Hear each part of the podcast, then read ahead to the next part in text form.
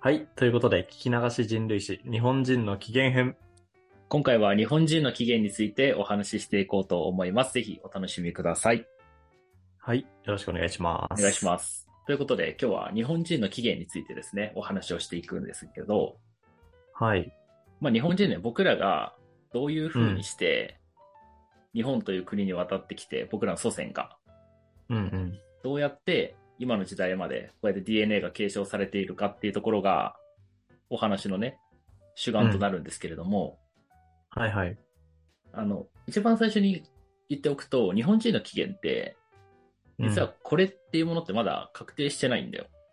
うーん、そうなんだ。そうなの。しかも、江戸時代ぐらいからこういう研究がいろいろ行われてるんだけど、はいはい。ずっとあれでもない、これでもないみたいな形で論争が起こっていて、えなので、もしかしたら僕らが生きてる間に、ー。日本うん人の起源ってこれっていうのが確定するかはちょっとねわからないっていうね。結構スケールがでかい問題なんだ。そう、だいぶね、でかい。えーな、何がそんなにさ、こう論争で分かれてんのまあ、もともとはさ、うん。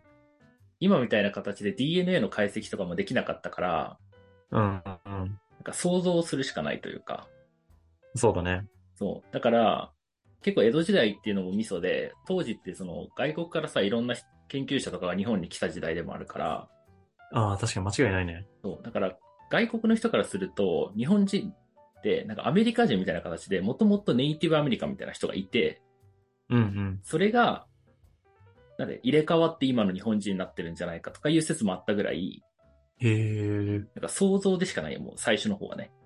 うんうん。でも、今いろいろ解析が行われるにつれて、いろんな説が出てきてる段階って感じ。うーん、なるほど。はい。で、まあ、とはいえね、今回分かってることをもとにちょっとお話をしていくんですけど、うん。まず、大体ね、日本人と言われる人が、この日本に入ってきたのは、4万年前ぐらいって言われてるんですよ。うん、 なるほど。はいすごい昔だね、想像つかないよね、正直。えー全然つかない。そうその4万年前に、いわゆるまあユーラシア大陸からうん。移動してきた人が、最初に日本に入ったと言われてる。なるほど。当時は、今よりも、海の水位が低かったので、うん繋がってる箇所もあったんだよ。そのユーラシア大陸と日本。うん。ああ、聞いたことあるかも。そうそうそう。だから、今でいう北海道のあたりとか、うん。あと、まあ、対馬っていうあたりとか、うまあん。な長崎県のあたりっていうのは、まあ、繋がってたので、うん。動物たちがまず、日本列島にユーラシア大陸から入ってきて、うんうん。当時はまあ狩猟採集民族が大多数だったので、うん。それを追うような形で人も入ってきたのが日本人の祖先になると言われてる。なるほど。でですね、こうのまん。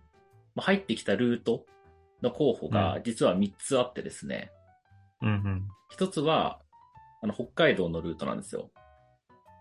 うん。うんうんうん。なので北から入ってくるルートはいはい。と、あと1つは対馬。まあ、長崎県の対馬。なので朝鮮半島から対馬に渡ってそこから九州に渡るルート。はいはいはい。であとは沖縄のルートだよね。うんうん。中国大陸から台湾を通って沖縄のルート。うんうん。みたいな、この大きく3つのルートで、いろんな人が入ってきて、日本人っていうものが形成されたというふうに言われてる。うんうんうん。なんかさ、いやル、ルートが違うっていうのはわかるんだけど、うん。そのルートが違うっていうことが、うん。そのなんか日本人の起源を特定するにあたって、何がそんなに重要な要素になってくるのああ、いい質問ですね。うん。え、なんであの、いや、まあ、結論、うん。ルートが違うと、入ってる地も異なるんだよ。うーん。だから、北海道から来た人と沖縄から来た人って、はいはい。若干であるけど、入ってる地が違ったりとか、うん。もちろん環境に適応するために、例えば北から来る人は毛が、の量が多かったりさ、その寒さに適応するためにとか、はいはいはい。なんかそういはいはいう環境適応プラス、いろんな人種が混ざった地っていうので、ごちゃ混ぜにした人がこのルートに入ってくることによって、うんうん。また日本人がこの、の血がね、いろいろ根結されるっていうので、ルートが結構大事になってくる。なるほどね。じゃあ逆にこのルートがこれだって決まれば、もう日本人の起源は特定できましたってなるのそうだね、なると思うんだけど、うん。まあ、ほぼ格でうん。 3つ全てから入ってきてるはず。ああ、まあでもそれはそうだよ ね。そう。ここだけっていうのはなくて、確かに。 3つかからら入って割合きちゃのってる違いだよね。あ、そうそうそうそう。だから、今でも、例えば沖縄から入ってきた人うん。の血を、例えば60%受け継いでる人とかいうのが、うん。逆に北海道からのルートの人の血を60%受け継いでる人とか、DNA 解析すると、そういう人が入り混じってるんだ、日本って。ああ、まあ絶対そうだよね。だから、結構面白い、ここら辺は。うん。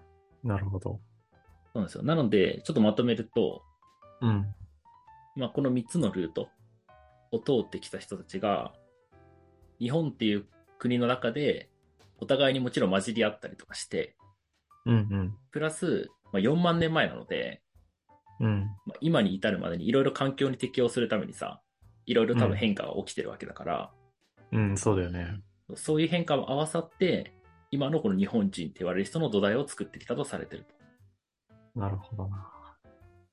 しかも、これ時代によってもまた、日本人の変遷があって、え、どういうこ日本って旧石器時代が一番古いその人骨が見つかってる時代なのね。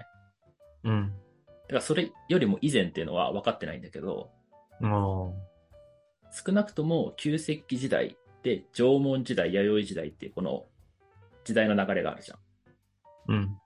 これごとに朝鮮から人が入ってきたりとかして、うんうん。まあ、いわゆる渡来人って人たち。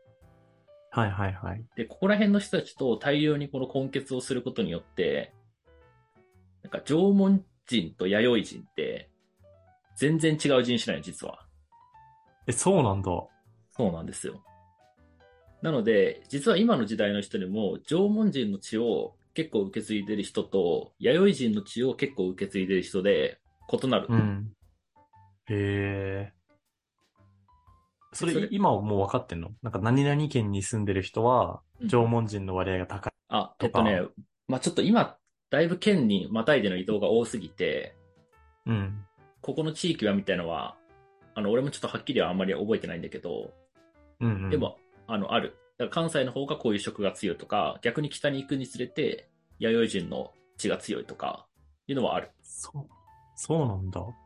だから、DNA の解析をすれば意外とそれがわかるかもしれない。うんうんうん。なるほどな。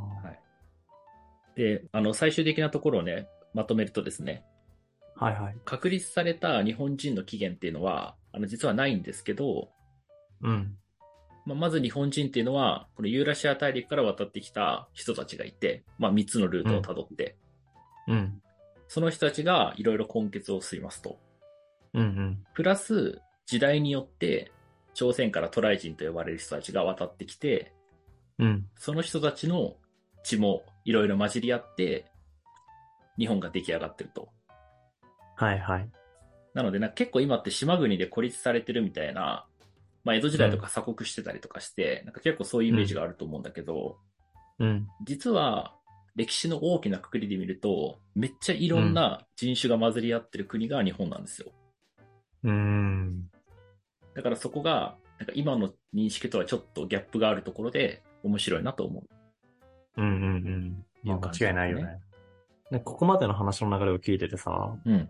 まあ要は、一番最初に日本列島に来た人種が、どういう人種なのかうんっていうのが、結構議論を分けてるポイントなんだと思ったのね。うんで、そうなったら、結構、まあ、最近ってすごいゲノム解析のツールとかって、すごい発展してきてるから、うんなんかそこが分かれば一発なんじゃないのかなと思ったっていうところと、うんだとしたら、なんかいつ頃までにこの議論って決着つきそうなのかとかって、どどうなってる感じなのああ。